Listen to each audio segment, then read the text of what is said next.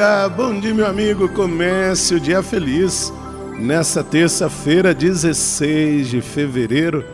Desejo uma terça-feira de muita bênção, de muita paz. Terça-feira de carnaval, mas completamente redefinido. Você com certeza está no trabalho.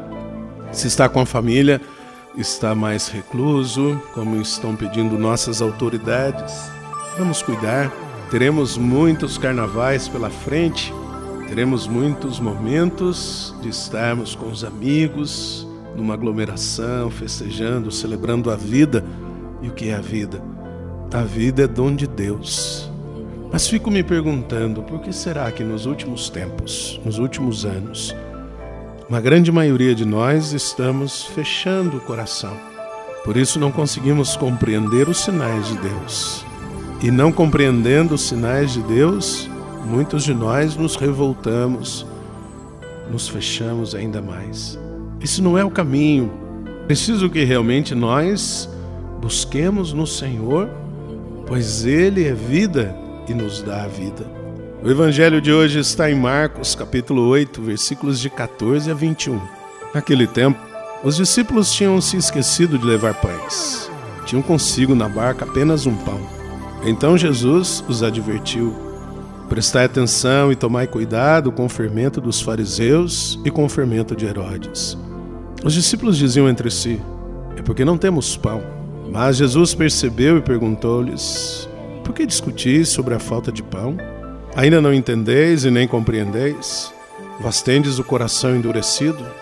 Tendo olhos não vedes e tendo ouvidos não ouvis?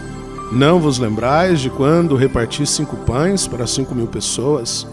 Quantos cestos vós recolhestes cheios de pedaços? Eles responderam doze. Jesus perguntou: E quando reparti sete pães com quatro mil pessoas, quantos cestos vós recolhestes cheios de pedaços? Eles responderam sete. Jesus disse: E ainda não compreendeis? Minha amiga, Muitas vezes nós estamos vendo o milagre acontecer, mas estamos tão fechados no nosso egoísmo, estamos tão fechados na nossa falsa convicção que perdemos a oportunidade.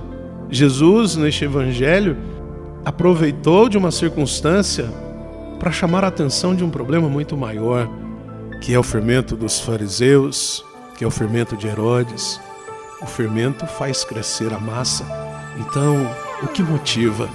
Os fariseus e Herodes agir, a ganância, a manutenção do poder, o conservadorismo, conservar aquilo que já está pronto, sem dar ouvidos e atenção àquilo que é novo e aquilo que é verdadeiro. Então é preciso que nós estejamos atentos, porque senão vamos perder a oportunidade da beleza da vida. Reze comigo.